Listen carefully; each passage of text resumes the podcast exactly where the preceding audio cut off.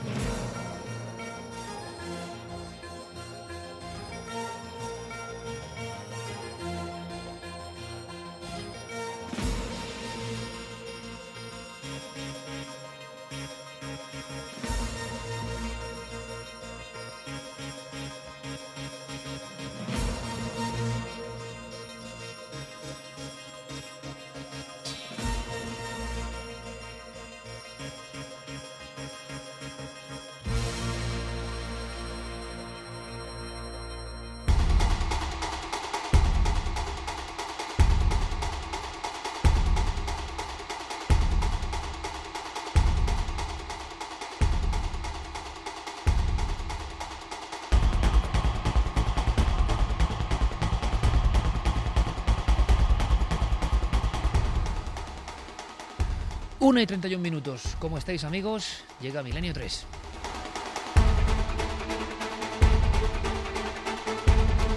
Y llega como cada siete días, con un sinfín de noticias, de informaciones, de documentos, de testimonios, de sensaciones, todo eso que casi nadie nos cuenta. Aquí estamos nosotros para hacerlo, para contarlo.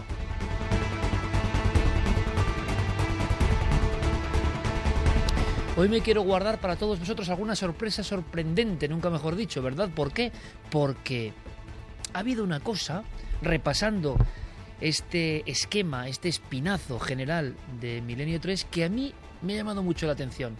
Y entonces iba a ir en su lugar más o menos habitual a eso de la brumosa franja del final del programa y lo hemos adelantado.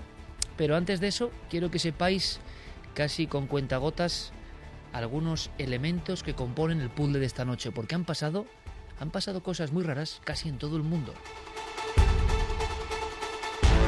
Con Noel Calero a los mandos técnicos, con Fermín Agustí, con todo el equipo, don Guillermo León y don Diego Marañón preparados ya en ese mundo paralelo digital cada vez más importante y que nos hace aprender constantemente nuevas historias, interconectarnos todos, todo ya absolutamente dispuesto para contar cosas como las que han tenido en vilo a gran parte de la sociedad italiana. Parece que en parte se desmadeja el misterio, pero surgen, va a ser una plataforma posible para sumergirnos en otros enigmas que tienen que ver con extraños robos, ¿cómo podríamos llamarlos? ¿Robos con un tinte esotérico? ¿Por qué hablaremos de eso, Carmen? Buenas noches. Buenas madrugadas, Iker. Hablaremos del robo de ese relicario que contenía la reliquia, un trozo del hábito de Juan Pablo II. Y contaremos cómo ha sido recuperado la última hora, mm, cómo ha sido devuelto a esa pequeña iglesia del Áquila. Y además repasaremos otras reliquias que han sido robadas y también nos adentraremos en los rituales que se pueden hacer con estas reliquias. Porque ¿quién las quiere? ¿Cómo se compran? Se trafica con ellas, eso no suena a la Edad Media, pero sigue pasando hoy, ahora mismo. La sangre, importante, algunos expertos esta noche nos hablan de magia, pero no magia blanca ni magia negra, magia roja. Jaime Pérez Campos, compañero, buenas noches. Buenas noches, Iker. También prestaremos atención, entre otras muchas cosas, a algo que nos suena, nunca mejor dicho, y que viene de Murcia. Sí, si hace solo unas semanas hablábamos del extraño sonido que se capturaba en Cádiz, ahora ha ocurrido en Murcia. Hace solo tres días ocurrió en, en, esa ciudad. Algunos vecinos han conseguido grabarlo y lo más sorprendente, Iker, y que no se sabe todavía si puede tener relación o no, en teoría ha salido una versión oficial que ahora conoceremos, pero hay quien sigue vinculando este sonido a la extraña lluvia de palomas que ocurrió ese mismo día porque sabemos, las fotos han dado la vuelta prácticamente al mundo en tiempo récord, lluvia de animales muertos en Murcia, explicación oficial y lógica y coherente y que será lo normal, pero muchas personas creen que tiene que ver con unos sonidos que se han escuchado y que se han grabado en la ciudad. Es una sugestión, es una paranoia hay quien dice que determinados sonidos lo que hacen es desorientar algunas aves. ¿Qué hay de verdad? ¿Qué hay de fraude? ¿Qué hay de mito? Vamos a intentar descubrirlo. Don Santiago Camacho, buenas noches. Buenas noches, Iker. Entre otras muchas cosas también vamos a abrir las compuertas de un lugar muy mítico, pero del que se sabe poco. Quizá hoy aprendamos más. Pues sí, porque todos nuestros oyentes conocen la historia de Roswell, conocen las historias de ovnis estrellados en Estados Unidos, pero esas historia- historias se paran en un sitio. ¿Dónde van a parar esos restos?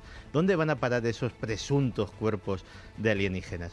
Pues hoy vamos a conocer la historia del mítico Hangar 18. ¿Existe? Eh, ¿Qué se guarda allí? ¿Ha habido testimonios? ¿Podremos escuchar alguno de ellos? Lo que está claro es que vamos a disfrutar y quizá también vayamos hacia el final de nuestro programa sobrecogernos porque Clara Taoces desempolva otro archivo, el archivo, el tenebroso archivo C.T. Y esta historia, te tengo que decir que a mí me puso los pelos de punta la semana pasada en cuanto Clara me lanzó dos esbozos. Clara, buenas noches. Buenas noches. Uno más, Clara, cuéntanos aunque sea uno más, para tenernos así en tensión. Pues mm, más que lanzar algo, me gustaría lanzar lo que es una pregunta.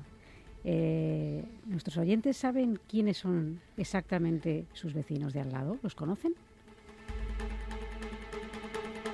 ¿Qué querrá decir Clara Taoces con esta pregunta? ¿Por qué la suelta así? A la 1 y 36 lo descubriremos. Solo falta una cosa, que estéis ahí con nosotros. Líneas abiertas, Carmen. Claro que sí, nuestras vías de contacto a través de las redes sociales nos tienen que buscar en Nave del Misterio y también nuestro correo electrónico milenio3 con número arroba cadenaser.com. Esta música que ponen en el calero tampoco es mm, casualidad, casi nada es casualidad. Viene de la película Origen, que hablaba de sueños y ensueños, y de sueños dentro de sueños. Un poco el organigrama o la anatomía oculta de ese mundo de sombras. Y entre el sueño, la verdad, entre la razón, la locura y lo rotundo, se mueve el personaje que viene a continuación y la historia que viene a continuación, que se va a desplegar como un viejo cantar de ciego para todos vosotros. Es un cambio de ritmo, evidentemente, porque me ha impactado tanto que las noticias incluso puede que queden ahora en un segundo lugar.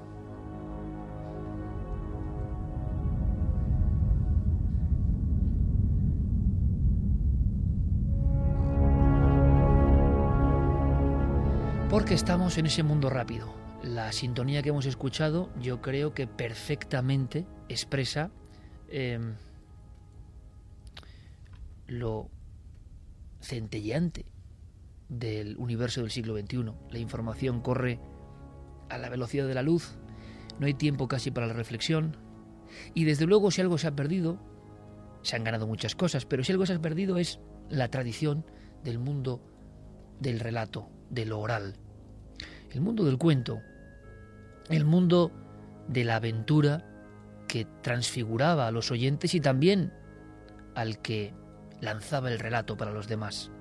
El mundo de la transmisión permanente de conocimientos, de mitos, que en el fondo revelan una verdad profunda. Es la única forma de contarlos. El mito, la leyenda, transfigurada, exagerada a veces, reducida en otras, se convierte en la única manera de llevar una serie de valores, de moralejas, de instrucciones para la vida y también para observar los enigmas que guarda en sus entrañas, las sombras y las luces. Y veréis, me he imaginado a mucha gente hoy en una región de España donde evidentemente, claro, es lógico el progreso, el progreso en los teléfonos móviles, en las tabletas, en la información rauda que ya no sabe de fronteras, ningún pequeño por pueblo eh, diminuto que sea, ninguna aldea por minúscula que tenga su estructura, se salva ya, se beneficia en el fondo de toda esta posibilidad nueva. El mundo en una red. Por tanto, quizá esta historia ya no se cuente. Por tanto, lo que vais a escuchar ahora quizá ya permanezca en las páginas ocultas y olvidadas de la historia de las generaciones. Pero durante mucho tiempo, durante por lo menos 70 años, la historia que ahora vais a ver y vais a sentir y vais a escuchar, relanzado de nuevo al espacio por el arte de nuestro compañero Diego Marañón, con la voz pivotando o vertebrando todo de José María del Río, el maestro, Pues es algo que se contó en su día, en muchos esquinazos, en muchas barranqueras, en las pequeñas plazas sin nombre de algunos pueblos de las Urdes. Porque yo recuerdo todavía, hace 20 años, cómo me contaron a mí esta historia. Y esta historia me la contaron delante de la hoguera. Y esta historia a mí me la contaron con unos cánticos, con unos cánticos y con una especie de ensalmos que provenían, según algunos, de tiempos de los godos. Después, en esa reunión diferente, en esa reunión que hoy quizás sea casi imposible, resulta que empezaban a surgir otras cosas, cosas prohibidas, y de pronto el mundo ordinario se detenía, y de pronto, como un latigazo unía las almas de todas las personas que estaban en esa reunión, y de pronto es como lo que estamos haciendo ahora, cuando alguien se pone demasiado serio a contar historias que tienen que ver con el inframundo, el ultramundo, la realidad velada, todo el mundo se contagia de ese virus invisible. Todo el mundo cambia el gesto, todo el mundo cambia la actitud, todo el mundo es consciente de que de pronto ese mismo mundo es muy desconocido. Todo el mundo sabe que en la siguiente carretera, en la siguiente esquina, tal y como lo pasó a este hombre o a este otro, a aquella mujer, nos pudo ocurrir a nosotros. El espanto, lo daimónico, el enviado de otro lugar, el visitante que se cruza en nuestro camino y que luego se convierte en cuento, porque es la única forma de que siga vivo nuestro pensamiento, de que sepamos que no lo conocemos todo.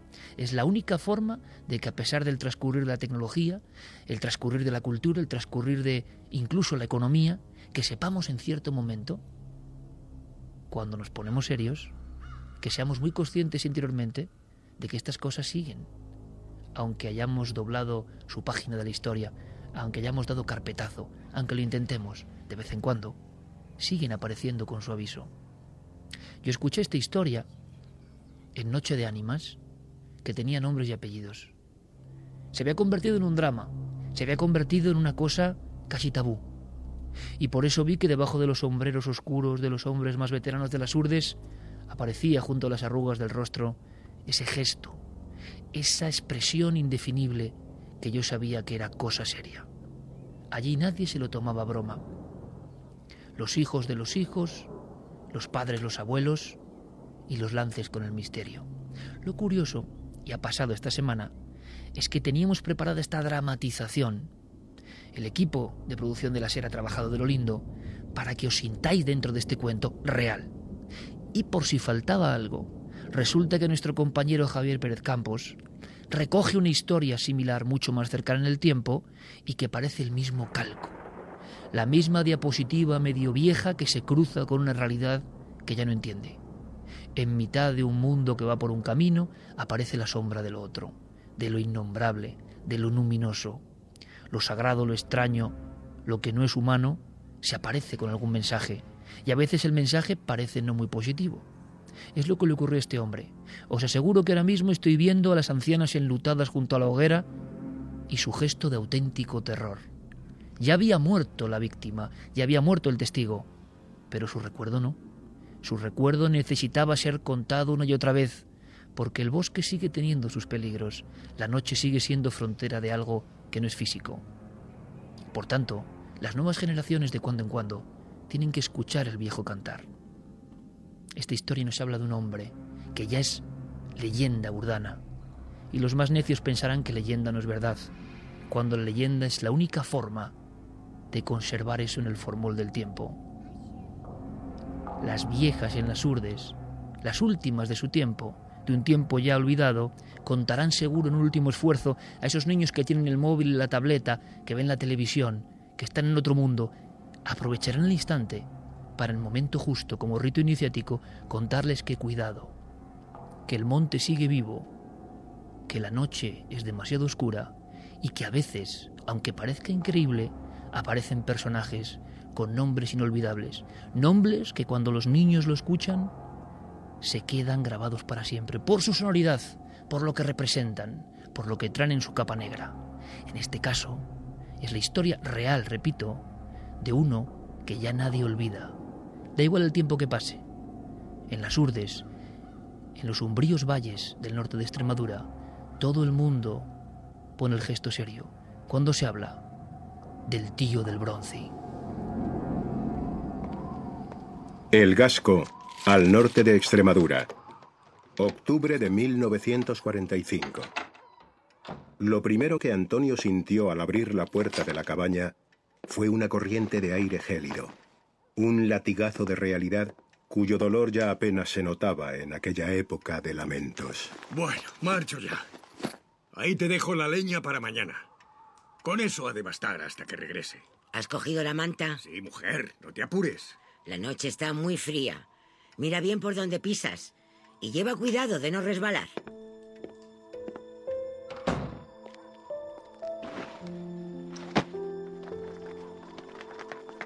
Antonio Domínguez Crespo, a sus 58 años, se echó el atillo al hombro y emprendió el camino hacia los oscuros prados cercanos a Nuño Moral. La pista, sinuosa como una serpiente, aparecía algo más visible de lo habitual bajo la luz de la luna llena. La Sierra de Gata y el Valle del Ambroz eran testigos mudos de aquellos pasos en mitad de la noche. Pasos que se cruzarían con otros bien conocidos a los pocos metros. Antonio. Hola, Manolo. A la faena. Eh, que no falte. Bien a gusto voy. Ambos estaban acostumbrados a escuchar aquel tipo de mentiras. Ayudaban a sobrellevar la precariedad que asolaba a la comarca de las Urdes en plena posguerra. Eran carboneros por puro sentido de la supervivencia. El negro fruto de su esfuerzo, cargado en huesudos mulos, tenía como destino habitual casas de ricas ciudades castellanas para alimentar cocinas, estufas y braseros. La otra tarde alcancé a ver un buen brezo cerca del chorro de la miacera. No dejaría de haber bastante para quemar varias noches en la carbonera. Pues me acercaré mañana a la vuelta, con la luz. Bueno, marcho que no está la cosa para quedarse mucho tiempo parado. Ya puedes abrigarte esta noche. Ya. Hasta mañana, Manolo. A punto de entrar en la pequeña alquería, Manuel Guillermo se giró una última vez y acertó a distinguir en la lejanía, cerca ya de la escabrosa ladera, el tenue punto amarillo que salía del candil de Antonio. Y que no te falte la luz, amigo. Antonio había llegado a su destino. El valle de un negro volcánico y socavado por varios riachuelos era el lugar donde se alzaban sus pequeñas carboneras. Bueno, esto parece que ya está. Toca esperar.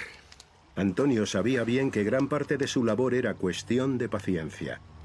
El color del humo y la tierra quemada le dirían el momento preciso en el que el carbón estaría listo para ser retirado.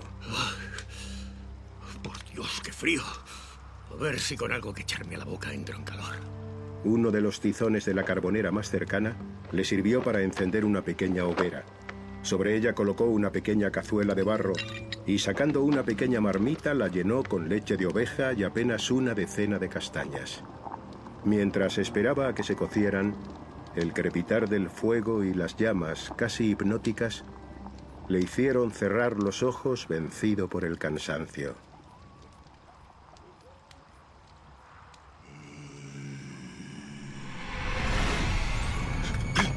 ¿Qué, pasa?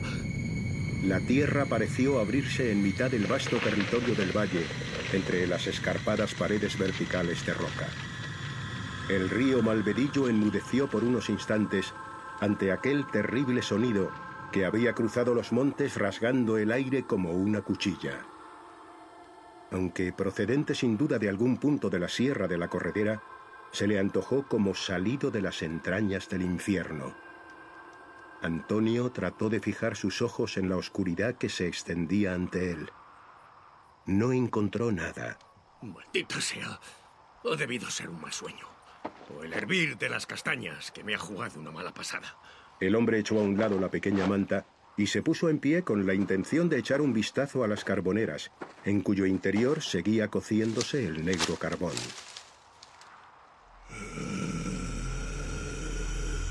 ¡Dios santo! Esta vez lo supo. Antonio estaba seguro. Aquello no era una pesadilla, sino algo tan real como el fuego que aún crepitaba a su lado. ¿Quién va? De pronto, a unos metros, alcanzó a verlo. Sus piernas empezaron a temblar. Sin embargo, no era ya el frío lo que atenazaba a Antonio, sino el profundo miedo que empezó a recorrerlo de arriba a abajo. Es, es como bronce. Talmente de bronce. No, no, no, no me haga daño. Ante sus ojos aparecía un ser antropomorfo, vestido con un reluciente traje de aspecto metálico y envejecido. Una máscara a modo de casco cubría por completo su cabeza, en la que destacaban dos ojos inmensos, ocultos tras lo que parecían cristales opacos. Los correajes que cruzaban su cuerpo y ciertos detalles de su indumentaria trajeron a la mente del desdichado Antonio la imagen de un soldado salido de una guerra librada en otro tiempo. No es posible. Está flotando. Es cosa del demonio. Efectivamente, aquel ser no parecía apoyar sus pies en el suelo. Suspendido en el aire, alcanzó el punto más alto de la carbonera. Sin embargo, el intenso calor no parecía afectarle lo más mínimo. Emergiendo entre el humo blanco que salía de ella, la figura lanzaba brillantes destellos cuando las llamas y la luz de la luna llena incidían en su armadura. Lo que quiera que fuese fijó su inquietante mirada en Antonio. Protégeme, señor. Es el demonio, el mismísimo diablo que me quiere llevar. ¡Socorro! ¡Socorro! El carbonero echó a correr en mitad de la noche. No quiso volver la vista atrás, ni siquiera para comprobar si la figura le estaba siguiendo. Su único objetivo era llegar a su cabaña y escapar del inesperado visitante infernal. En la soledad del valle junto a las carboneras, aquel ser imposible y daimónico sencillamente se desvaneció en la oscuridad, como la llama de una vela al apagarse.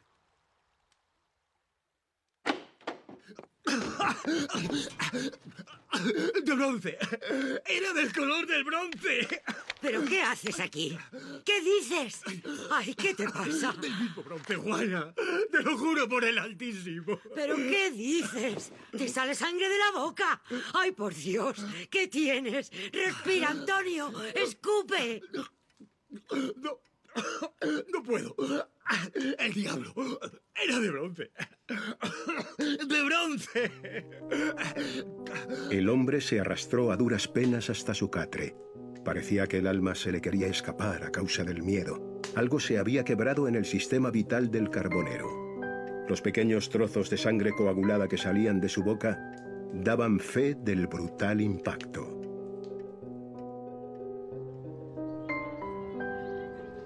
Pues dicen que al Antonio se le apareció el diablo la otra noche. A saber qué mal bicho encontró. Un escarrapichado, al parecer. Sí, y también lo vieron por los bancales del carrabusino. ¿Y cómo está el pechona? Tuvo fiebre. Los días se convirtieron en meses y los meses en años.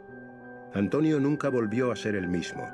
Aunque a duras penas respiraba, no era ya sino una negra sombra. Su vida se había detenido aquella lejana y fría noche en el valle, como si el tiempo y el espacio se hubiesen congelado a su alrededor. Antonio, ahí fuera está Manolo. Sale a echar unas palabras. No tengo ganas. Venga, yo voy a buscar leña. Vigila las habichuelas que están al fuego, ¿eh? No tardo. Antonio, sal para aquí, te traigo unos sacos de buen brezo. Llévatelos. Jamás. Óyeme bien. Jamás. ¿Pero por qué dices eso? Sigue allí. El de bronce. Sigue allí. Eso fue hace años ya, hombre. Juana no puede hacer todo sola. En el valle no hay nada. No te vas a pasar la vida escondido. Los ojos de Antonio, apenas sin brillo, se fijaron por un momento en los de Manuel, para volverse a continuación sobre las llamas de la lumbre, sobre la que pendía la olla. Sí. Quizás... Puede ser... ¡No! ¡No! ¡Déjame! El de bronce sigue allí.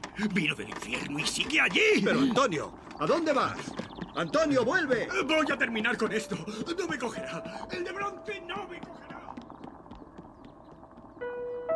No podía más.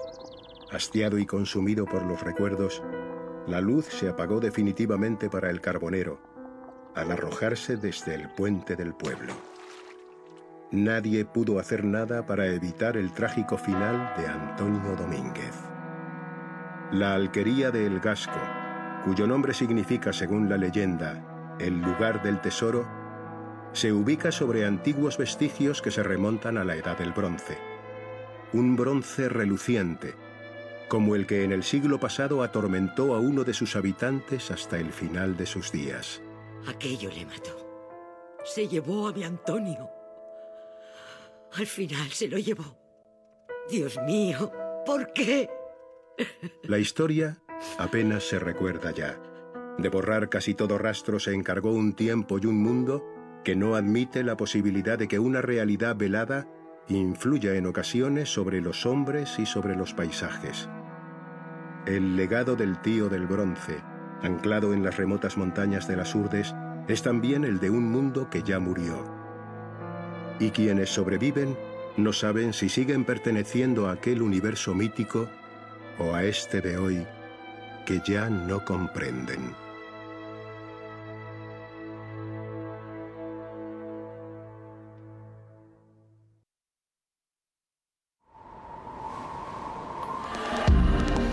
Nunca antes habías estado tan cerca de lo desconocido. Milenio 3. Cadena Ser.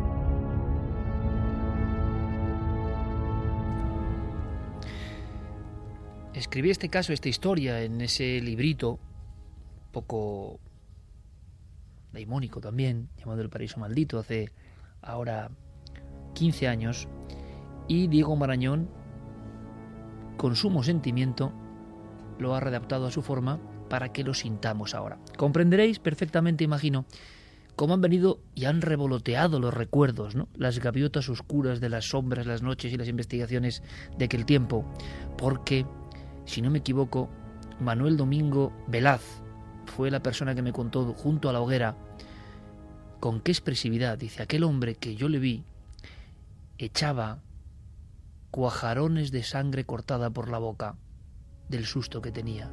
¿Usted lo vio? Yo lo vi. Trozos de sangre coagulada echaba por la boca. De alguna manera era el recuerdo, el marchamo, la impresión que seguramente a nivel médico tiene una explicación. Algún tipo de shock tan brutal produce casi un colapso. Pero aquel hombre, aquel testigo de segunda fase del encuentro, nunca pudo olvidar no solo el relato de lo que contaba aquel individuo, sino una expresión del terror que nunca había antes contemplado. Alguien que sangrase, que emitiese esos coágulos por el impacto, por el enorme impacto de lo que acababa de contemplar. Después, mucho tiempo después, Javier Pérez Campos, junto a Israel Espino, descubren algo que yo no conocía, al César lo que es del César, y que ponía el broche final que yo no conseguí en su día, y que así se investiga ¿no? durante generaciones. Y la de Javi, que es una nueva generación, encontraba junto a Israel a la persona que tuvo que hacer el llamamiento al juez de paz para levantar el cadáver de este hombre que no es ningún cuento. Se ha transformado en cuento, pero es el ejemplo de cómo los cuentos llevan profundísimas verdades. Por cierto, antes de que me cuentes algo, Javi, nuestro agradecimiento a todo el equipo de producción de la SER, a Diego por escribir la historia, a Carlos Piñero, a Francisca González, a Nacho Gijón, a don José María del Río, ni más ni menos, a Alfonso Sanz por todo ese trabajo y a Juan Antonio Merayo, porque gracias a ellos de vez en cuando podemos vivir las historias y yo quería, tenía esa ilusión de que todos no es cuestión de sobrecogerse, sino que nos metiésemos en la mente mítica, en la mente que ya casi no existe, en la mente que pervive por fortuna solo en algunos lugares. Y vosotros, Javi, para poner colofón esta historia, encontrasteis a las personas que tuvieron junto al juez que alzar el cadáver. Y si no me acuerdo mal, el propio juez. Era tan raro lo que había allí que no quería firmar el parte de defunción. Sí, nos, encontramos allí a Cristino Crespo, que era la persona que se había tenido que hacer cargo del cuerpo sin vida del tío Picholas, ¿no? Que además nos decía que era una noche de perros, que él casi lo vio cómo se lanzaba por el puente a ese al río y la noche era tan terrible y el médico no quería subir hasta, hasta el gasco por la noche tan terrible que hacía que él mismo tuvo que bajar, jugarse la vida y con una cuerda atar el cadáver de este hombre a los pilares del puente para que no se lo llevara la corriente. Y se mantuvo allí atado el hombre que... había muerto por la aparición, que no había logrado desalojar de su mente la aparición, que puede tener diferentes formas, pero que en este caso le pareció un hombre que flotaba, casco ovalado, oscuro o del bronce brillante, y que le pareció, como decía Diego en su historia, como un soldado venido de otro tiempo, ¿no? Sí, y que recordó hasta el día de su muerte, es decir, que parecía que ese recuerdo le atormentaba constantemente, como le había ocurrido también Iker a otros vecinos de las Urdes, concretamente de esa zona del Gasco, que también en ese lugar habían tenido encuentros con un ser de características muy similares. Ahora escucharemos vuestras opiniones, Santi, Clara, Carmen, desde luego ha sido como, que era mi idea, ¿eh? entrar de repente en esa cultura perdida que la radio, que la radio interconectada como sabemos que estamos ahora mismo con cientos de miles de oyentes en diferentes países del mundo, que todos hayamos formado durante un rato la inmensa hoguera de la cultura oral y casi tribal que no podemos olvidar, ¿no? Porque esto en el fondo son los cantares de ciego, son las coplas de cordel, son las historias o tenebros medievales, eh, cuando no corría la información como corre ahora, donde a veces pierde su magia, tenía que trasladarse todo esto envuelto en una moraleja, en un sentido. Hoy los cuentos son cosas de niños, ¿no? Y yo creo que, que estos cuentos no son cosas de niños, no sé qué opináis. Pues la verdad es que nos, nos hemos metido efectivamente en ese mundo ancestral. Fíjate que la magia de este tipo de narraciones, de estas narraciones que nosotros hemos oído de una forma sofisticada, pero que cuando la cuenta una voz recia en medio de una hoguera, eh, compartiendo unas hogazas de pan y algunas viandas eh, en un pueblo perdido de las Urdes o de cualquier otra comarca, a pesar de no tener los efectos de sonido, a pesar de no tener los locutores profesionales, no solo no pierden, sino que a veces hasta ganan, ganan muchísimo en, en autenticidad.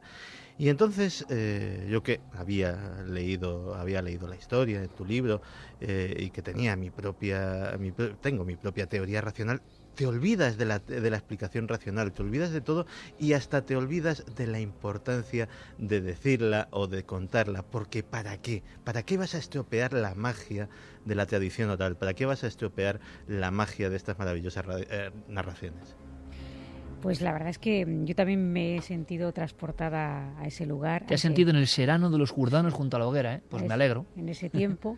y mm, yo por destacar otro aspecto de, la historia, eh, me ha llamado la atención esa, ese tormento ¿no? que, persiguió a este hombre hasta el final de sus días, que por cómo, como lo describes tanto en el libro, eh, que también lo leí, como lo ha contado ahora muy bien, eh, relatado también Diego, eh, tiene toda la pinta de ser una víctima de un shock eh, postraumático, es decir, algo tan grave que te marca y que obviamente en esas tierras mm, te conviertes casi en algo algo raro tú mismo, ¿no? En un bicho raro tú mismo y como no recibes ningún tipo de ayuda, tratamiento psicológico, algo para paliar independientemente de que fuera lo que viera, tuviera o no una explicación, a él le impactó de tal modo que transformó su vida para mal, en este caso.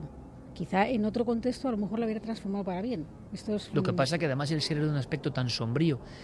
Diréis algunos de vosotros amigos y con mucha razón, tan estrafalario, tan increíble. Bueno, pues ahora viene una sorpresa. Tú has estado en esos seranos muchas veces. Sí. Y a mí, Me, me volvía a la mente a esas cenas con guisos de panes y peces, con esas ensaladas de, naranja y cómo la gente de allí te contaba estas historias que habían cambiado su vida. Eso era lo importante.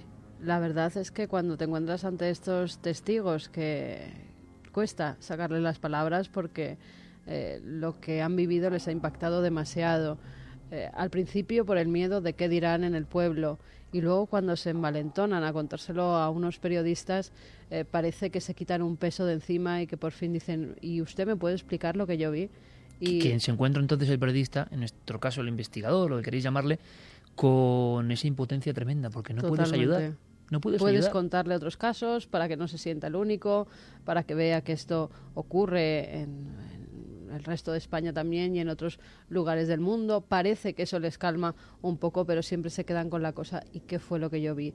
¿Fue algo demoníaco? ¿Fue algo venido de otro planeta? No saben muy bien explicarte que ni ellos mismos le dan una connotación. Este caso, por ejemplo, va a hablar Santiago Camacho esta noche del Hangar 18. Pues bien, este caso se produce en el norte de Extremadura antes la iconografía que tenemos del mundo de los extraterrestres, por poner un origen quizá posible este caso, no se había ni inventado, no era compartida por la humanidad y sin embargo en algunos sitios eh, se veían cosas que si este hombre pudiese dibujarlo, tal y como lo describía, pues podía ser perfectamente el humanoide arquetípico, ¿no? Con un casco y varios dibujos y buscáis en internet, por ejemplo, el ser de Johannis en, en, Italia, en los años 40 también, curiosamente, una gran cabeza bombada, dos, parecen lentes, ¿no? En mitad del casco, una boca muy pequeña, tan pequeña como una raya y que le produce eso una seriedad al, al, gesto, una osquedad que impresiona. La nariz apenas son dos puntos.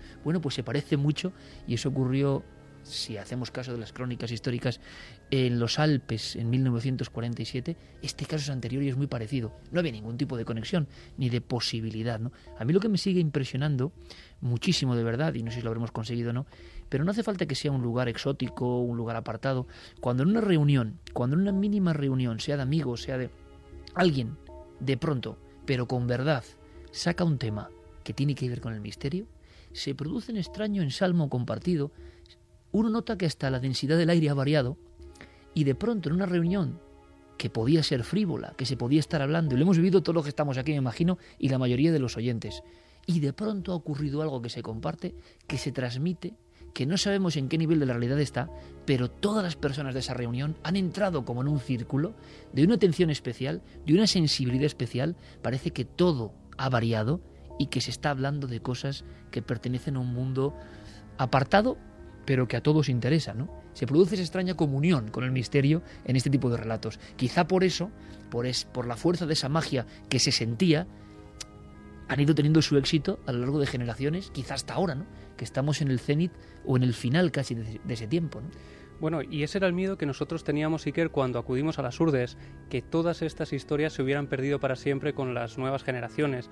Y de hecho lo que nos encontramos allí no era nada halagüeño, es decir, ya solo las personas mayores recordaban este tipo de cosas y hubo una escena que a mí me impactó eh, tremendamente, ¿no? Y que no la contamos en su día.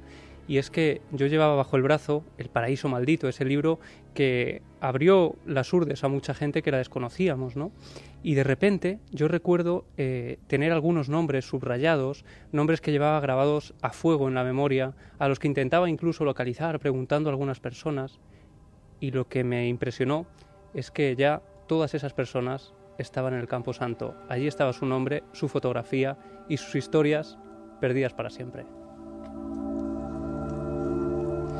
Bueno, perdidas no, porque el cuento inmortal, solo que con una asistencia de miles, de cientos de miles de personas, continúa ahora, a través de esto que estamos haciendo ahora. En el fondo es el último homenaje a aquella gente que contaba para media docena de personas, para una docena de personas sus cuentos, creyendo que quizá nunca van a salir de ahí, pero gracias en esta intervención, o por desgracia dirán algunos, esto es conocido, el cuento se sigue transmitiendo, ¿no? Sí, pero eh, en eso Javier tiene toda la razón. Posiblemente nosotros, y ya en último extremo su generación, seamos los últimos que hayamos podido acceder a la esencia de esas historias. Porque eh, cada uno sus vivencias, sobre todo si son vivencias inéditas, vivencias que no puede comparar con nada, las relata con el filtro de su cultura, de lo que conoce, de lo que ha vivido. Eh, cuando sucedieron estas historias, cuando se originaron estas leyendas, eh, había culturas autóctonas. Eh, casi cada pueblo, cada comarca de España tenía su, su propio acervo cultural. Ahora mismo estamos en una cultura globalizada. Ese filtro, esas gafas con las que interpretar esas eh, experiencias únicas, ahora ya son únicas, ya son unificadas. Ya todos tenemos exactamente el mismo par de antiparras y vamos a decir que esto ha sido la chica de la curva, vamos a decir que esto era un alienígena, vamos a eh, decir que esto era un fantasma o un duende, pero eh, porque ya es lo que hemos visto en la televisión. Tenemos hemos... un manual de instrucciones mentales común. Efectivamente, ya tenemos un catálogo y una forma de catalogar nuestras experiencias común y se pierden matices y sobre todo se pierde poesía. Desde luego, Santiago, desde luego. Eh, vamos a poner punto final a esta historia y como veis es sorprendente. Ahora vamos con toda la actualidad, por supuesto, con todo lo que ha pasado, con nuestra otra función, ¿no? Que es contar lo que pasa, pero de vez en cuando, ¿verdad?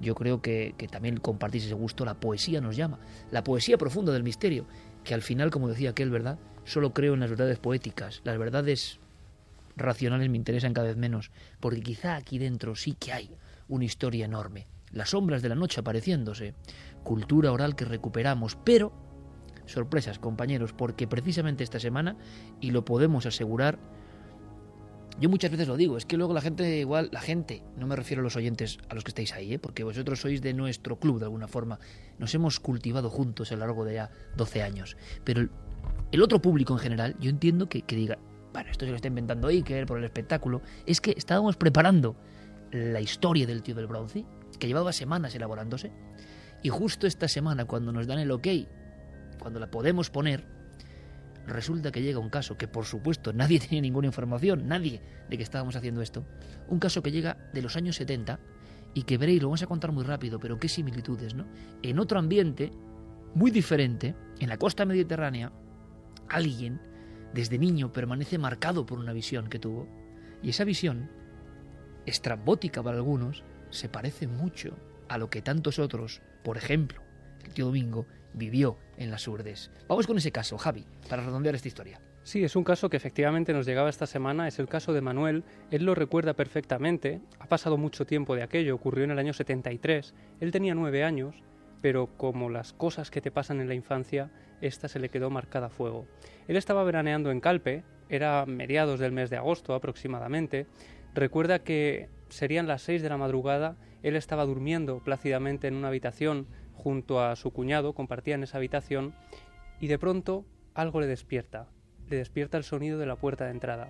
Para que nos hagamos una idea, en aquella época, según él nos contaba, Calpe eh, no estaba tan masificada como ahora. Él dice que además el edificio donde él vivía, eh, pues tenía una parte que daba al mar y la parte de atrás que se utilizaba para como aparcamiento era una zona agreste, una zona que daba además a un campo muy peculiar. Era un campo de, de eh, cañas de azúcar. De cañas de azúcar. Son una especie de, de, de, barras, estamos viendo, ¿no? Vegetales. Claro, un marcando campo una inmenso. altura. Es que es muy importante el detalle. Eso es un campo inmenso que casi se, se pierde en el horizonte, un campo tremendo. Y lo que él hace cuando escucha ese sonido de la puerta es despertarse, saltar de la cama e ir a cerrarla. Y lo que ocurre es que de repente se encuentra con algo que él no esperaba que estuviera allí. La puerta empezó a dar golpes se abrió, no sé exactamente qué hora sería, pero bueno, yo, calculo como muy tarde, las siete y pico de la mañana, las siete, siete y cuarto, las siete y media, como muy tarde. Y esta puerta daba una especie como de corredor, como de correla. Y en la parte posterior, donde los coches, se encontraba el campo de las cañas de azúcar. Y me fijé por un resplandor, entonces vi un, ser que era alto, porque le llegaban las cañas hasta la cintura, iba todo todo de, negro en una especie como de traje único me dio la sensación de, que era todo negro.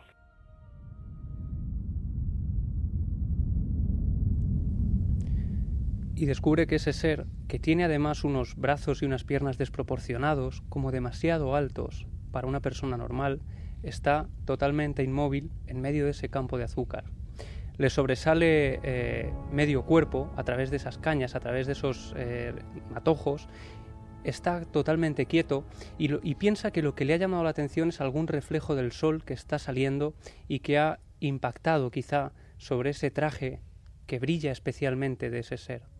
Y entonces descubre Iker, cuando empieza a fijarse más en esa figura, que tiene algo todavía más extraño, una especie de casco y otro objeto que él en un primer instante no reconoce. Tenía un casco triangular sin vértices y en la parte de la inserción del casco con el traje tenía una especie de óvalo metálico que era el que brillaba más que el cristal del propio traje. Sé que llevaba una especie de bombona a la cintura, que no es una parte cómoda de llevar una pequeña bombona o depósito o filtro, que iba comunicado con un tubo como de aspiradora a la parte inferior del casco, justamente a la zona plateada. También sé que llevaba más cosas, pero no lo puedo decir porque es que ya ha pasado tanto tiempo que te estoy contando lo que es más exacto. Dos y cuarto, seguro que absurdo, estrambótico, increíble, imposible. Año 73, el año en que yo nací, y se le queda eso grabado a fuego, muy físico, incomprensible, y sobre todo, a día de hoy, o sea, 41 años después, la comunicación con este amable testigo, el impacto, el sueño, el recuerdo, la pesadilla permanente desde entonces, de alguna forma. Sí, y de hecho hay detalles que a él le impresionan inmediatamente, casi desde el primer momento en que ve a esta figura que parece estar observándolo desde unos pisos más abajo. Él dice además que hay, eh, por ejemplo, un detalle que le impresiona que es la desproporción de la cabeza, que parece como mucho mayor al resto del cuerpo. Dice que el, traje no sabe muy bien de qué material está hecho, porque de hecho le cuesta incluso eh, pues describir esa situación, porque es algo que nunca ha vuelto a ver en su vida ni había visto hasta entonces. Dice que parece algo sólido, pero que está muy apretado a su cuerpo, que es de una pieza, que incluso marca eh, la musculatura, eh, haciendo parecer que ese ser, en un principio delgado por la gran altura, eh, pues tenía también una, una, complexión fuerte. Y lo que más le impresiona es cuando, a través del casco, cree reconocer algunos rasgos faciales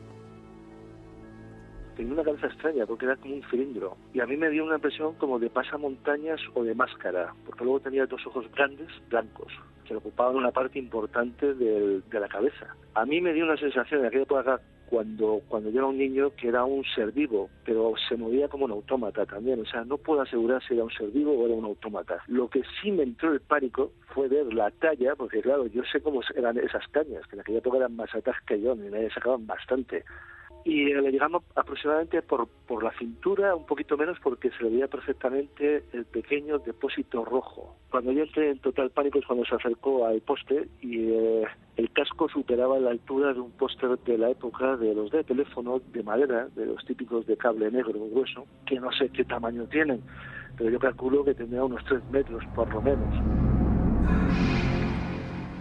Y tenemos que imaginar, Iker, esa escena de esta figura sobresaliendo entre, entre las cañas de azúcar, medio cuerpo, gran altura, unos tres metros, y de pronto alza la cabeza, alza esa especie de casco, parece que lo mira durante unos segundos y empieza a caminar hacia él. Sé que me miró, él me vio cuando entró en la zona oscura, me tuvo que ver porque estaba yo en la cuarta planta y no había nadie más era como si no le importara nada, era como él estaba allí y estaba allí. Y me miró, miró para arriba, pues desde una distancia de unos veintitantos metros, treinta metros como, mucho. Y sí me vio, evidentemente, ya fue cuando ya abre, vamos, di un golpe a la puerta, fui corriendo al cuarto de mis padres, empecé a chillar, mi padre se molestó bastante y no salió nadie. Cuando ya volví a cerrar la puerta, evidentemente ya, ya no estaba. Sería sencillo explicar todo esto bajo el aspecto de una alucinación, un despertar en mitad de la madrugada, pero qué descripción, qué detalles. 1973, bastante antes del tiempo de las grandes informaciones sobre este tipo de casos en España. Ya había habido algunas, evidentemente, la prensa ya hablaba de estos temas, pero un niño en el Mediterráneo cuando aún no estaba asolado por edificios, cuando todavía había naturaleza virgen, año 73, cerca de un núcleo urbano, el absurdo completo. En Estados Unidos se llamó al año 73 el año de los humanoides, por este tipo de apariciones físicas, no parecen etéreas, físicas, y tocadas por este tipo de, elementos absolutamente mm, fuera de sitio incluso hoy. Ya no se encuentran casos con estas descripciones. La observación fue diurna, ya había luz del día y fue perfectamente eh, descrita. Lo último que recuerdas, ese hombre, lo que fuese, porque parece que es un hombre como si fuese de los servicios de limpieza de mm, emergencias nucleares de aquella época, no lo sabemos, que le miró hacia arriba y después ya no estaba. Ese hombre nuestro amigo Manuel que nos ha escrito y nos contaba esta historia, no lo ha podido olvidar. Han pasado 41 años y podía recordarlo como si lo estuviese viendo, que también es uno de los elementos increíbles del misterio, ¿no? Cómo se fija en nuestra vida. A ese hombre en 41 años le habrán pasado muchísimas cosas mucho más importantes quizá, o no, pero eso no se le olvida, eso permanece ahí. Si vemos, hay ciertos paralelismos con el ser hierático, oscuro, flotante, cabeza ovalada que se le aparece a un asustado carbonero gurdano pues 30 años antes, ¿no? Sí, y esta experiencia además duró unos 5 minutos. Él dice que durante 5 minutos estuvo observando a este ser.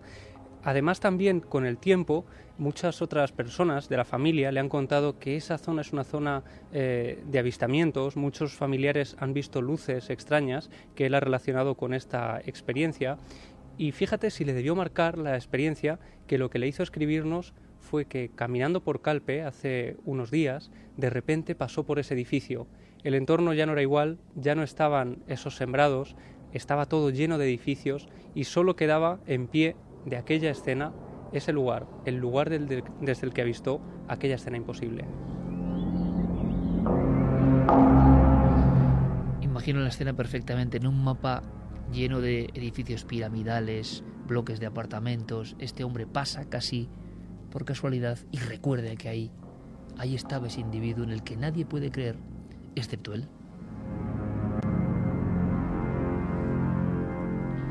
Pues vamos con los mensajes para ver qué opinan nuestros oyentes. Nes Lucas dice están describiendo a Slenderman. Ese El, hombre, el mito del hombre delgado, ¿no? Exacto. Es verdad, qué curioso, qué curioso. Jorge González dice... Como decía Santi, ¿no? De inmediato se interpreta eso a un relato de hoy, pero que curiosamente es la eterna historia que continúa, ¿no?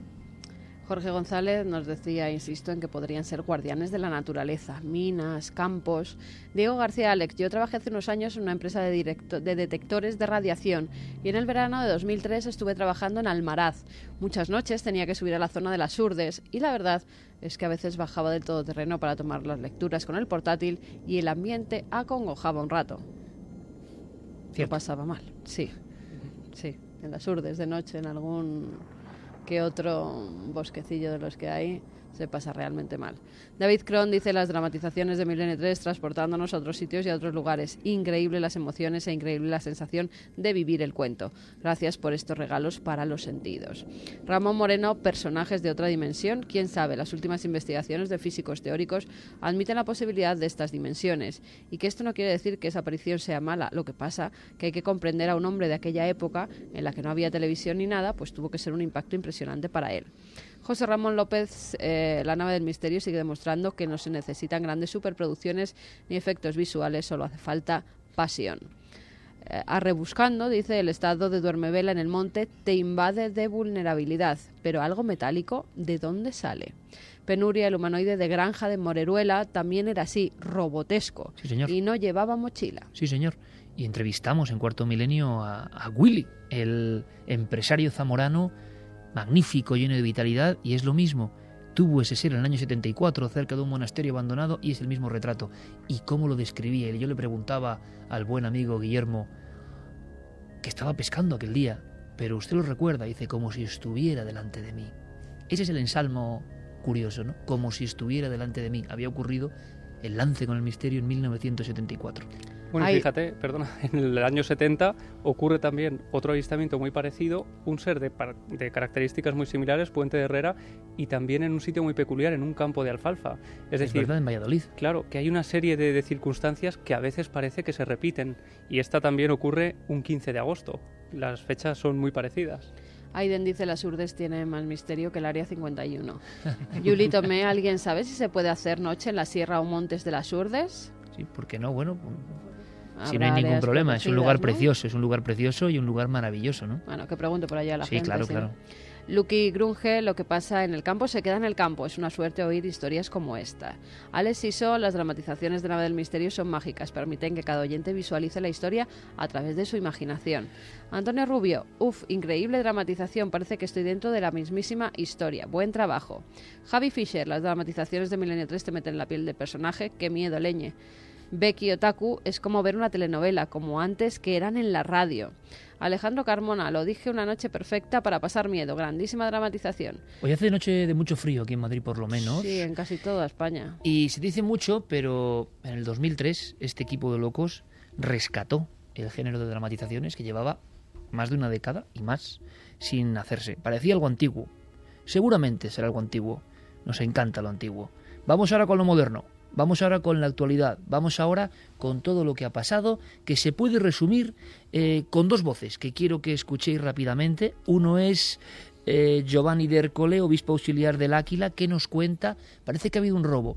Bien, ese robo parece que se resuelve policialmente, pero detrás de la acción nos da la impresión de que hay un mundo, un mundo que no conocemos, el mundo del contrabando de reliquias, el mundo de la magia roja. Como siempre, una noticia concreta, ocurra lo que ocurra con esa noticia, nos va a hacer penetrar en otro mundo. ¿Qué decía el obispo del Áquila? No sabemos cuáles han sido los motivos del robo, pero de entrada es algo muy desagradable. Es un gesto del cual no comprendemos el por qué, no entendemos la razón, especialmente en un momento tan delicado. Nos estamos preparando para la canonización de Juan Pablo II. Este santuario fue el primero dedicado a él en Europa. Es muy triste. En nombre del arzobispado, invito a todos a rezar y agradezco la presencia aquí de las fuerzas del orden, los carabinieri, que nos harán saber sus averiguaciones. Dell'ordine, i carabinieri che stanno facendo la loro inchiesta saranno loro che ci faranno sapere qualcosa. ¿Qué habrá de fondo en esta historia? Pasquale Corriere es otro de los hombres, digamos, activos en el vecindario del Áquila, un lugar además asolado por terremotos, por todo tipo de vicisitudes hace unos años, y se ha producido el robo de una reliquia que, atención, nos lleva además a otra historia de novela, el consabido atentado de Fátima, ese día de Fátima del año 81, ese acontecimiento todavía no viene explicado. Pues si faltaba algo, el último ramal, el trocito de tela con sangre, ahora robado. Lógicamente, empiezan las investigaciones, surgen hipótesis. ¿Qué dicen las voces de la gente importante de allí? Ma questo io mi spero, mi spero di no. Esto es un misterio. Yo espero que no. Yo les pido a estos señores que la devuelvan, porque seguramente obtendrán el perdón de Juan Pablo II. Él perdonó incluso a quienes intentaron asesinarlo aquel famoso día. Esta pequeña cantidad de sangre que estaba sobre este trocito de su túnica hace referencia exactamente al día del atentado.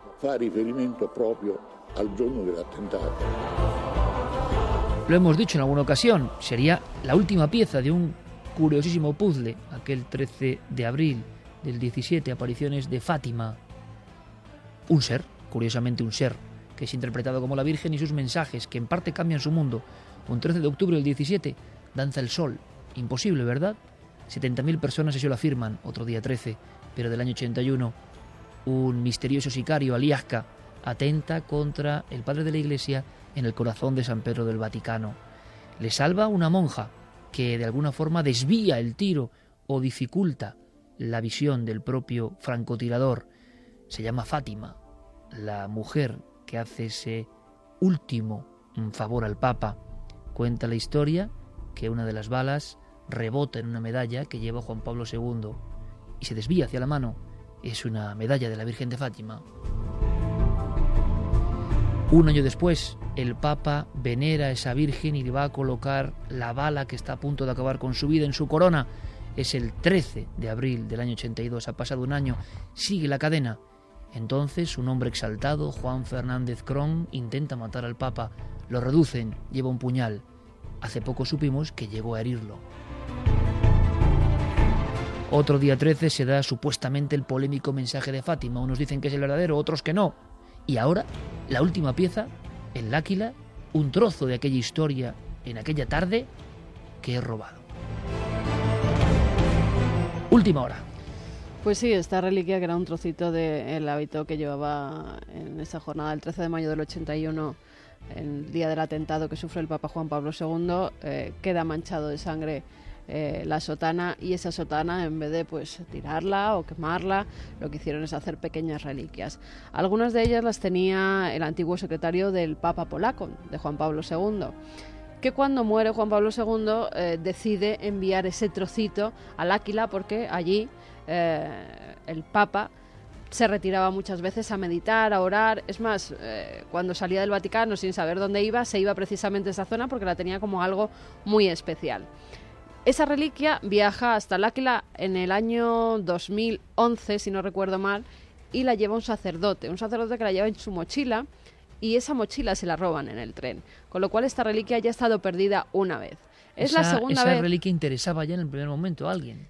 Mm, No creo que fuera la reliquia, creo que era un robo normal dentro de un tren porque luego la reliquia fue encontrada, eh, yo creo que no sabían ni de quién era, fue encontrada en una, en una papelera, con lo cual el que lo robó lo que quería era el resto del contenido que había en la mochila y no la reliquia. La reliquia por fin llega al Áquila, eh, es resguardada allí como detrás de un cristal en un relicario.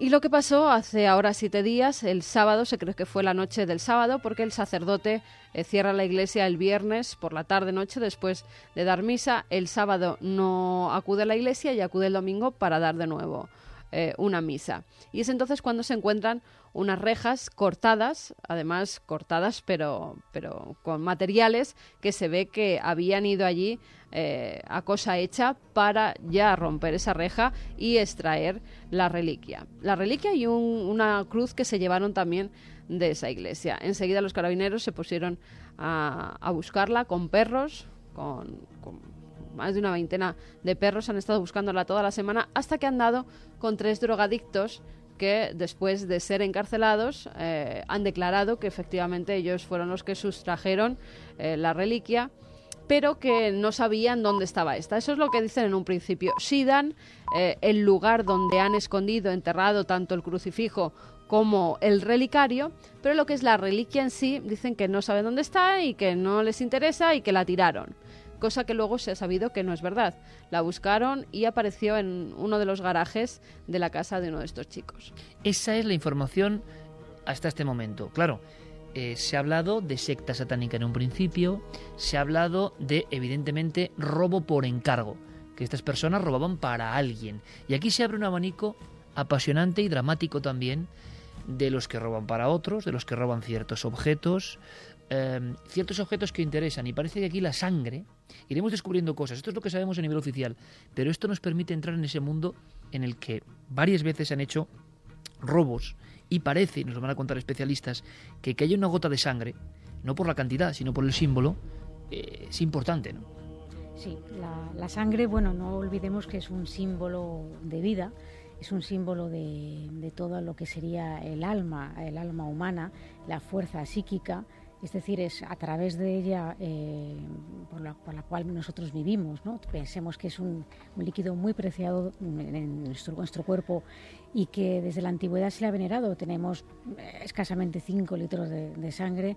Si esa sangre se derrama, nuestra fuerza vital eh, se va con ella hasta perecer. Entonces, ese es un poco el motivo de que ese simbolismo tan importante de la sangre esté presente en casi todas las culturas y que em, en forma tanto de sacrificios mm, con derramamiento de sangre para satisfacer a los dioses como para pedirles eh, algún tipo de favor para restablecer salud. Es decir, hay muchas mm, formas de, proceder, proceder con esa sangre, ¿no? Claro, pero en este caso se ha pensado sangre de una persona muy especial.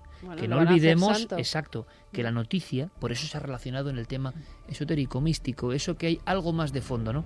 Porque Juan Pablo II será noticia en un par de meses o tres meses de forma importante, con mucha polémica también, con mucha expectación. Sí, en abril. En abril va a ser nombrado santo. Yo creo que es de las santificaciones que más rápidamente se han hecho en la historia de la Iglesia. Además, santo por petición popular. Y, y, se ha apuntado esa posibilidad de, al estar tan cercana a la santificación, el que pudieran haber robado la reliquia para pedir un rescate. Es decir, eh, la robamos como puro eh, argumento económico. Exacto, con un fin económico. Eh, cuanto más se acerque la santificación, más va a pagar la gente por esta reliquia. Claro, pero efectivamente cobraría un mayor valor, pero habría que preguntarse para quién porque claro, eh, sabemos que ese tipo de objeto no se puede colocar en cualquier lado. Es decir, eh, no es como... Una colección particular, algún coleccionista particular. ¿Y los hay? Os lanzo la pregunta, vosotros dos que estáis metidos en el tema. A ver, los hay. Y, que, exactamente, y que además es un tema como de, de la novela aquella de la... como era la novena puerta. es decir, coleccionistas de reliquias muy interesantes, pero algunas tienen sangre. Vamos a hablar de eso ahora. Permitidme que escuchemos a Francisco Javier Arreyes, todo un experto en mundo vampírico, en mundo ritual, doctor en ciencias, en ciencias físicas, perdón, y que nos aporta algo muy interesante. ¿Por qué podía haber una trama oculta? ¿Por qué? Si la hay. En este caso o en otros, con sangre, aunque sea una mínima cantidad. Escuchad porque es muy interesante. Pues en principio en todos aquellos eh, ceremoniales y rituales en los que se practica lo que se denomina como magia roja, ¿no? que incluye tanto elementos de sangre, a veces también elementos sexuales, y la sangre ahí es un, eh, digamos, un valor fundamental para, para el ceremonial.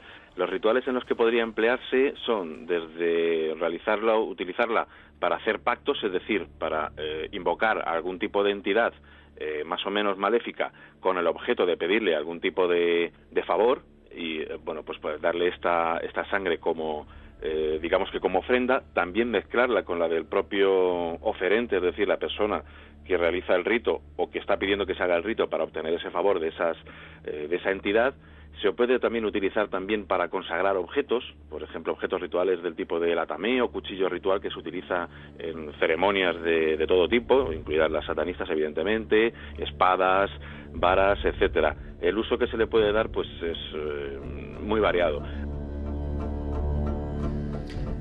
Evidentemente en Italia, aunque parece que respiran un poco más aliviados, pensaban que había un robo directamente por parte de miembros de una secta, de una logia, de alguien que le interese esa sangre, como ha dicho Carmen muy bien, en un momento clave, a punto de una canonización clave, o, ojo, utilizar a personas intermedias, gente de lampa, entre comillas, para que evidentemente hagan un trabajo pagado por otros. Yo os lanzo la cuestión, porque me parece alucinante.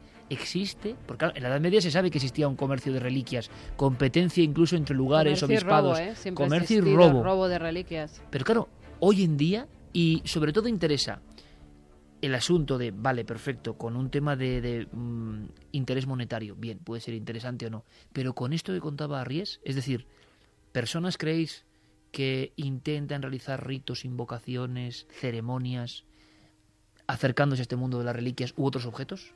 Bueno, en mi opinión, eh, las creencias son tan libres como variadas. Es decir, eh, a lo mejor cosas que quizá nosotros no se nos pasarían por la cabeza o no concebiríamos dentro de nuestro sistema de creencias, eh, hay personas que sí que lo conciben y lo tienen muy presente, ¿no? Eh, quizá no son cosas que se prodiguen a, comentar en público, porque claro, quien hace esto, pues eh, primero es gente en principio que dispone de un capital importante, porque estas cosas cuestan. Claro, ¿Cuánto dinero. costaría un trozo de la sotana con sangre de Fátima del día más misterioso de la cristiandad en los últimos ¿eh? siglos? ¿eh? Se pueden pagar millones. millones, sí. El, el problema es que precisamente no hay eh, no hay donde venderlo. Es decir, es exactamente lo mismo que cuando eh, ven- que cuando robas, que cuando quieres hacerte con un objeto único. Esta misma semana se ha robado un violín Stradivarius. No puedes vender un Stradivarius. Punto. O sea, sí no- puedes venderlo. vamos a ver. Eh, puedes Saben quién lo tiene y Claro, saben a quién venderse. esa es la historia, pero probablemente el Porque comprador lo quiere, es decir, hay una el demanda. comprador ya ha pagado por ese robo. O no. Tú sabes a quién ofrecérselo si eres También. el que lo robas. Ya, Sabes perfectamente porque ha los sido que te cliente, compran. porque ha sido cliente, efectivamente. Pero digamos que no puedes hacer una subasta pública. Ah, claro, pero a nivel pero oficial te refieres. A quién, Claro. a quién se lo ofreces o quién te lo encarga. En- entonces hay gente que, independientemente de que sean satanistas o no, eh, creen en el poder implícito de determinados objetos. O sea, ni siquiera eh, haciendo rituales. El propio Adolf Hitler eh, recorrió medio mundo en busca de objetos que él consideraba poderosos y que los utilizaba simplemente como talismanes. Es decir, yo lo tengo y esto me da poder. Qué interesante la palabra en este momento de la noche, ¿no? Talismán, que quizá también a, mí me con pega muchas... más que, que va por ese lado. Alguien que, además, este eh, Papa siempre se le ha relacionado con la curación de enfermedades. A lo largo de toda la historia eclesiástica se sabe que las reliquias eh, las tenían los más poderosos, eh, se llenaban eh, las grandes casas y los grandes templos de estas reliquias precisamente porque creían que les iban a proteger de enfermedades y que cuando tenían estas enfermedades, si se pasaban el brazo momificado de Santa Teresa por la cabeza o si tenían el corazón de cualquier santa en su mesilla, eh, pues en cierta forma iban a curar esos males. Es, es la creencia que se tenía. Lo hemos Y tenido a mí tan me cerca como. Francisco Franco, que tenía el brazo incorrupto de Santa Teresa en Por su ejemplo. dormitorio. Y no olvidemos que yo, yo he indagado alguna cosita sobre la muerte de Felipe II, que Felipe II ordena bajar parte de las siete mil y pico, si no me equivoco, reliquias del Escorial, Mm. elige y las cuelga de lo que hoy serían los cortinajes casi, porque la escena a mí me impresionó mucho, ¿no? De la los, cama de los dosel húmeros, exactamente, en la cama de dosel, humilde cama que sigue ahí en el Escorial, que dices el rey más importante de la historia, posiblemente uno de los más importantes, bueno, estaba en un cátere prácticamente. Bueno, pues de su dosel, colgando, según las crónicas del padre Sigüenza, eh, como si fueran mojamas prehistóricas de otro tiempo, ¿no? Oscurecidos, clavículas, brazos. Claro, tenía que ser fantasmagórico. Felipe II, temeroso, pensaba que el danzar de esos objetos y el sonido, me los imagino, de esos huesos tintineantes de manos, de trozos de niños santos, como suena, eso tenía que producir un espanto tremendo. Si le acompañamos de los cuadros más terroríficos del Bosco enfrente, pues claro, eh, estas reliquias, ahora, ahora, Clara, Santi, Javi, Carmen, amigos oyentes, es muy fácil ver solo el objeto y que nos parezca como el que roba un souvenir. No, no, no, yo creo que no va por ahí. No, además eh, se tenían las reliquias, vamos, es que hasta, hasta mi abuela esos pequeños relicarios que daban en las iglesias y que, que, los llevaban siempre con un imperdible en la ropa cogidos para protegerse, para proteger de las enfermedades. Del mal de ojo. Del mal de ojo, los cinturones de infante famosos que aparecen representados en multitud de cuadros y que un día, si queréis, podemos hablar de ello más extensamente. Pero dinos algo, porque eran tremendos, pues ¿eh? Eran unos cinturones casi como de castidad, como quien dice, que llevaban especialmente los niños de, de las casas reales y que eh, se abrían y en su interior contenían reliquias muchas veces, eh, pues, eh, objetos o, o, o materiales orgánicos de animales, de patas de zorro, de muchas cosas que se, que se metían ahí como si fuera una especie de huevo y que eso se colgaba a la cintura, ¿no? Para protegerles del mal de ojo y de la enfermedad. Pérez Campos ponía una cara ahora mismo diciendo, madre sí. mía, y yo digo, es no que están, están, hablando veteranos, amigo, están hablando veteranos, yo por eso les dejo, porque estoy también alucinando, porque enseguida sí. surgen cosas y es otro viaje por la historia, pero es que es nuestra propia historia, y en muchos cuadros, en el propio Escorial, aparecen niños de las monarquías protegidos con estos emblemas, que hoy en día, en ese circuito que comentaba Santi Camacho, también valdrían un dineral, me imagino, ¿no? Tiene que haber un comercio de todo esto. Hay un comercio de reliquias, hay sitios donde te venden manos momificadas de santas. Es más, yo sé. Hoy. Hoy, hoy, hace dos días pregunté el precio de una mano momificada de una santa. O sea, la gente me tomará por una friki, pero es para un trabajo, es para una cosa. Y las venden, no solo manos, venden cuerpos enteros incorruptos de santos. Hoy se puede comprar de todo, pero claro, cuando es un robo de una persona que van a hacer santa, de un papa, de Juan Pablo II, del más querido por el pueblo en los últimos siglos, pues ya tiene unas connotaciones un poco más extrañas. Enseguida salta la voz de alarma del satanismo porque eh, hace unos años, y desde hace unos años también, se están robando en muchos templos a nivel mundial hostias, sobre todo hostias consagradas para hacer rituales satánicos. En Italia hubo un verdadero pánico cuando eh, intentan robar algunas de las reliquias del Padre Pío. Antes eh, de ser expuesto ante el público en esa exposición pública que, se hizo y que estuvimos allí cuando el Papa, uy, cuando el Padre Pío eh, mostraron que estaba incorrupto, con una capa de cera importante, pero, pero incorrupto. meses antes habían intentado robar un arca con reliquias que tenían del Padre Pío. Y se pensó, porque llegaron uh, algunos anónimos, se pensó que era para hacer rituales satánicos. Hubo varios robos en una especie de triángulo que hacían varios pueblos de la zona, donde se encontraron además restos de animales, restos de posibles rituales. Y eso dio la voz de alarma y por eso, al ser robada la reliquia de, de Juan Pablo II, enseguida se ha pensado que podía ser para algo satánico. E interesantísima la tertulia que continúa ahora, lo que os decía, una noticia hace que escuchemos, sobre todo Javi y yo, a Santi, Clara y Carmen contándonos cosas apasionantes. Nos encanta. Mientras tanto, de fondo, Noel Calero, Hans Zimmer, nos pone Ángeles y Demonios.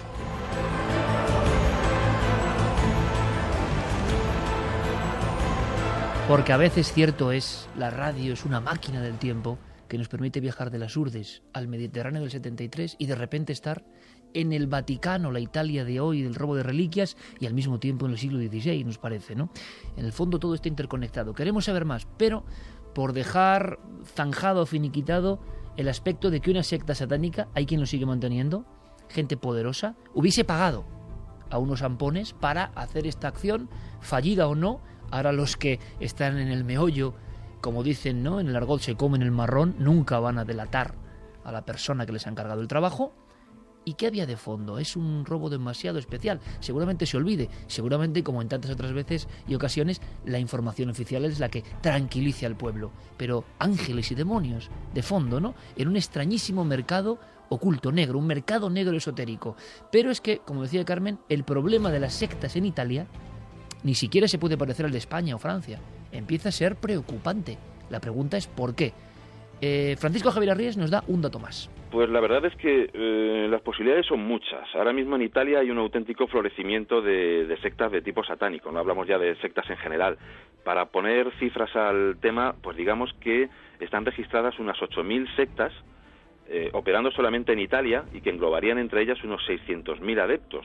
Entonces es una cantidad bastante importante repartida sobre todo en, en, el norte de Italia, en las provincias más al norte, en el centro, cerca de Roma y del Vaticano, y en la isla de Sicilia sobre todo, ¿no? Y entonces, pues están, por ejemplo, los figli di Satana, en italiano, los hijos de Satanás, que es una de las más activas y eh, suele oficiar misas negras y orgías en, en cementerios.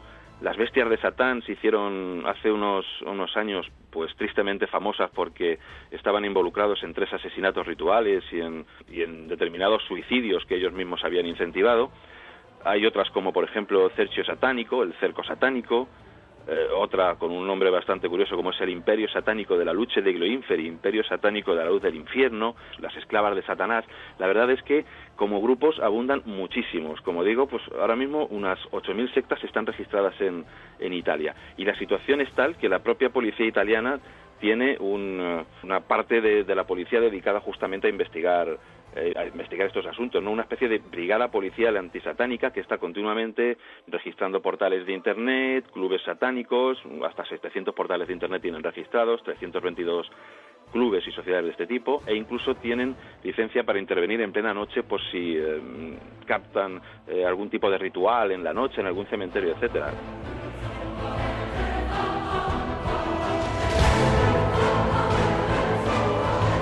Esta música me parece casi estar en el momento de la profecía fuera de Roma, ¿eh? cuando ese padre asombrado está desenterrando un cuerpo, creen que está el cuerpo de su hijo y en la tumba aparece, si no recuerdo mal, un chacal, ¿no? Un, el esqueleto de un perro. Esa Italia profunda, que es muy profunda Italia, ¿eh? cuando quiere es muy profunda. Y como decimos todo, todos de Venecia conocemos las máscaras, pero cuando llega la noche en Venecia hay que verla también, ¿eh? en la parte menos conocida. Hay un interés enorme por el esoterismo. Se habló de Turín y el Triángulo Turinés como el lugar más satánico del mundo.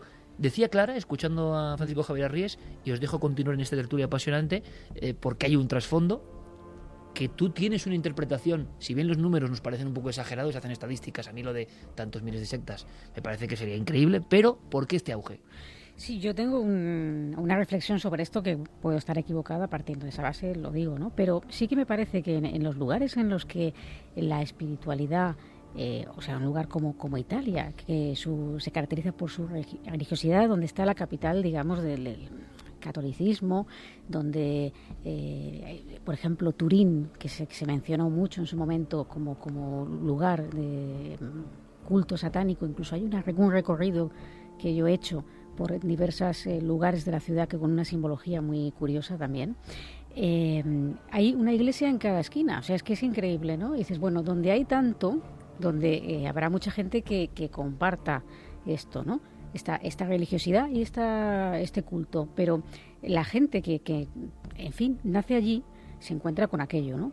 Y a veces cuando te quieren meter algo por los ojos, a veces se produce ese, ese rechazo y eso de voy contra esto, contra el sistema y contra lo establecido, una forma de rebelión.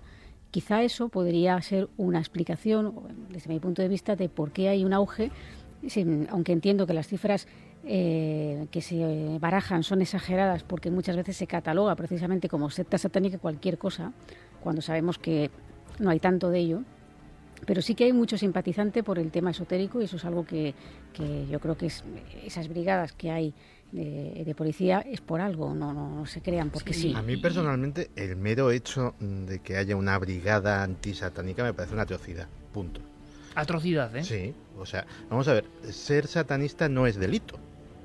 Así de claro, o sea, no es ser pedófilo, no es ser narcotraficante, no es ser eh, cualquier cosa que esté tipificada en el Código Penal es delito a partir de que haces algo que está en el Código Penal. Es delito a partir de que te metes en un cementerio, es delito a partir de que matas a alguien, es delito... Entraría dentro de la libertad de culto religioso. Claro, entonces investigar a alguien eh, inocente porque presuntamente puede delinquir, vamos, eso eh, se da de bofetadas con cualquier es curioso, que solamente intervienen en el caso claro, de que claro. hay un delito. Pero, pero qué curioso porque eran las páginas web, Que los tengan investigados y vigilados ya de por sí es dudosamente legal. Hablemos de reliquias y hablemos de, aunque sea brevemente, de ese comercio que puede haber o casos que os hayan llamado a las dos la atención, que nos podéis contar, casi como en un ranking. Pues mira, eh, el Dignum Crucis que desapareció el 15 de septiembre de 2009 del Escorial, de, uy, del Escorial, perdón, de, del Valle de los Caídos.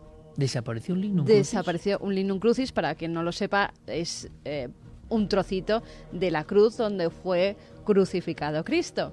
Eh, hay miles de lignum crucis repartidos por todo el mundo, pero en el Valle de los Caídos había uno, se lo regaló en 1960 el Papa Juan XXIII a los monjes que se encontraban allí. Eh, justamente el día anterior, el 14 de septiembre, lo habían sacado porque eh, pues había una celebración, la exaltación de la Santa Cruz, y no se sabe si por casualidad o esas casualidades de la vida que son muy extrañas, no lo habían devuelto a su relicario que estaba cerrado con llave, sino que lo habían dejado encima de donde habían celebrado eh, la misa, las oraciones. Con lo cual, eh, a las 11 de la mañana más o menos, entra un chico pelirrojo de unos 30 años, pregunta a las señoras de la limpieza dónde hay un baño. Ellas se lo dicen, y a partir de eso el relicario y la reliquia desaparecen. Lo último que se ve a este chico mm, salir como con un hábito y con algo debajo del brazo. No se ha vuelto a saber que yo sepa nada de esta reliquia del Lignum Crucis. Y hablando del Lignum Crucis, otro que, en este caso, pues eh, también en, nuestro país, muy sonado en su momento, la famosa Cruz de Caravaca, eh, Murcia, la, que se expone eh, todos los años en, las fiestas que hay allí, en la conmemoración, y se expone y se, venera y se muestra al pueblo, no es auténtica, porque la auténtica fue sustraída justo antes de la Guerra Civil, en el año 34, y ya entonces se barajaron varias posibilidades. Una de ellas fue un robo, digamos, por, por eh, tener el objeto un valor económico, que quedó descartado, porque lo curioso es que la carcasa que envuelve tan característica eh, a ese lignum crucis, esa cruz de Caravaca que tiene muchas piedras preciosas y que está hecho de un material muy valioso, mm, fue dejada tal cual y se llevaron exclusivamente el trozo de supuestamente de, la cruz. O sea que hay una vertiente económica y que a veces lo que parece que subyace de verdad es el material simbólico, el material poderoso, el material sagrado. Claro, habrá quien pueda decir, bueno, quizá en aquella época si se llevaban esa cruz eh, era muy difícil eh, venderla o no venderla, pero se lo hubiesen llevado que seguro, les interesó era lo que había dentro. Y ya entonces se bajaron dos teorías, eh, una sobre un posible robo masónico, porque lo podrían haber sustraído como, como un objeto de culto o para ejercer incluso presión política sobre el pueblo en un momento muy delicado de, la historia de nuestro país y además en aquella época eh, la implantación de la masonería estaba bastante difundida en, toda, la, toda Murcia. ¿no? Y otro, un robo templario. Eh, posibles grupos neotemplarios que hubieran querido hacerse con ese con esa reliquia con fines esotéricos. Pero lo más curioso, Alucinante. Lo más curioso de esto es que hubo dos, dos sumarios sobre este caso eh, el juez, fíjate, es todavía un tema que tú preguntas allí y la gente te mira, está mal, ¿no? El juez instructor, eh, de las presiones que recibió, se tuvo que inhibir del caso y su sustituto, su suplente, eh, fue asesinado de un disparo. Estoy boquiabierto, sinceramente, porque veis, es un mundo que si lo ves solo desde la capa superficial, como ocurre con todo, no dejas de ver antiguallas, cosas sin sentido, como cuando dices el Museo de Sangüesa, muy interesante, con botecitos de la leche materna de la Virgen María, el ala del Arcángel San Gabriel, que en el fondo también son adaptaciones, unos tiempos, una época. Nos hemos acostumbrado por la burricia general en la que yo a veces me incluyo, a decir, bueno, pues eso, a ver la carcasa. Y sin embargo, de fondo, hasta en estos objetos, hay una serie de peleas, de luchas, de poderes, de batallas internas que ya no entendemos, porque nadie es capaz de ver más allá del objeto. Y resulta que detrás del objeto hay un poder enorme para aquellos que creen en eso o que no creen en eso. Y hay esas peleas. ¿Hay algún caso más? Porque es que me... Hubo un caso muy sonado en España que fue eh, robar la reliquia, en este caso el cráneo del Papa Luna. Sí, claro, sí me acuerdo yo. Pues eso fue en el año 2000, eh, lo robaron de la capilla del Palacio de los Condes de Arguillo, se encontraba allí en la localidad de Sabiñán. Eh, fueron mm, dos hombres, se descubrió de la localidad. Yo en esa época tuve acceso a hablar con uno de los guardias civiles que estaba investigando el robo del cráneo mm, se creía que era para pedir un rescate y así fue. Eh, se recibieron varios anónimos en el ayuntamiento en el que ponían que si querían eh, volver a tener el cráneo del Papa Luna, que es por lo que pues mucha gente visitaba el lugar, pues que tenían que dar un millón de, pesetas y que si no, que lo destruirían. Al final se logró dar con los dos ladrones, eran vecinos de la misma localidad que necesitaban dinero, vieron que el, el, mal estado en el que se encontraba esa capilla y que no era vigilada por nadie, pudieron entrar como quisieron, se llevaron el cráneo y además este cráneo sufrió bastante. Se lo encontraron hecho pedazos en cuatro trozos grandes y esquirlas más pequeñitas. Eso les dio eh, también a los investigadores para mandar algunos de esos pequeños huesitos a Estados Unidos para que analizaran eh, si podía ser de la época en la que vivió el Papaluna. Se demostró que sí. Volvieron durante seis meses a recomponer ese cráneo y hoy en día se exhibe. Pero sería un motivo económico puramente, ¿no? poderoso. Seguiremos ahondando en el mundo de las reliquias, a ver qué ocurre con esta del Papa, aunque lo lógico es que esto se deje de informar, ¿no? Y, quede todo, digamos, en ese limbo de lo oculto. Lo que ha sorprendido mucho en Murcia, y aunque sea quiero dar un apunte, es esto, es una escena eh, de pájaros que caían del cielo. Y hemos podido hablar con testigos que afirmaban que delante de sus narices, delante de directamente su propia presencia, su mirada, em, empezaban los pájaros a, desviar su vuelo, como a desorientarse y a caer.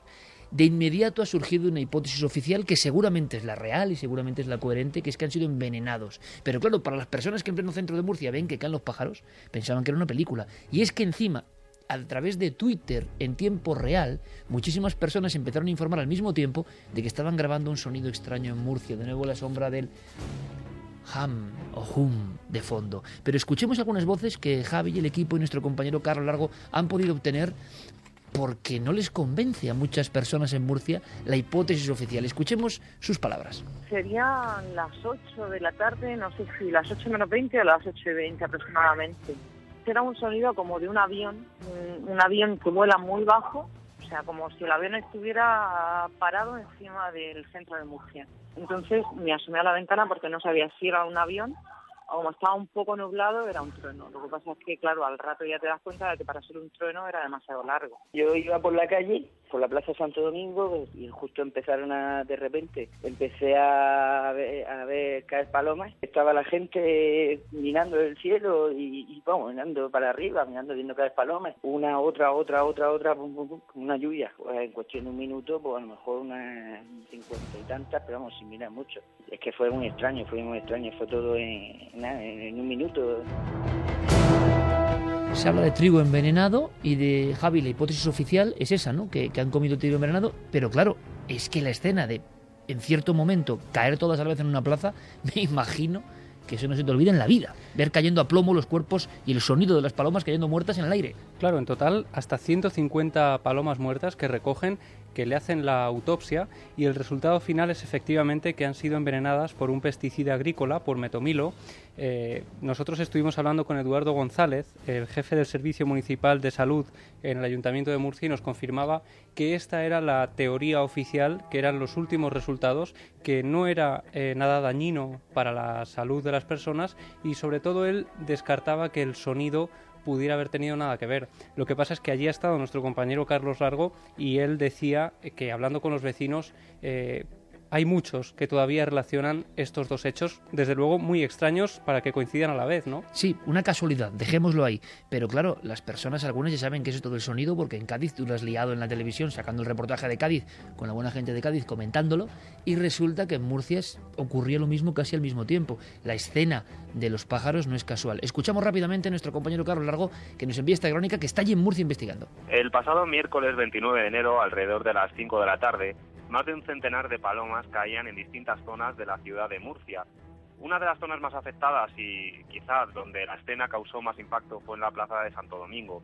Allí muchos de los paseantes describen cómo caían literalmente fulminadas estas aves.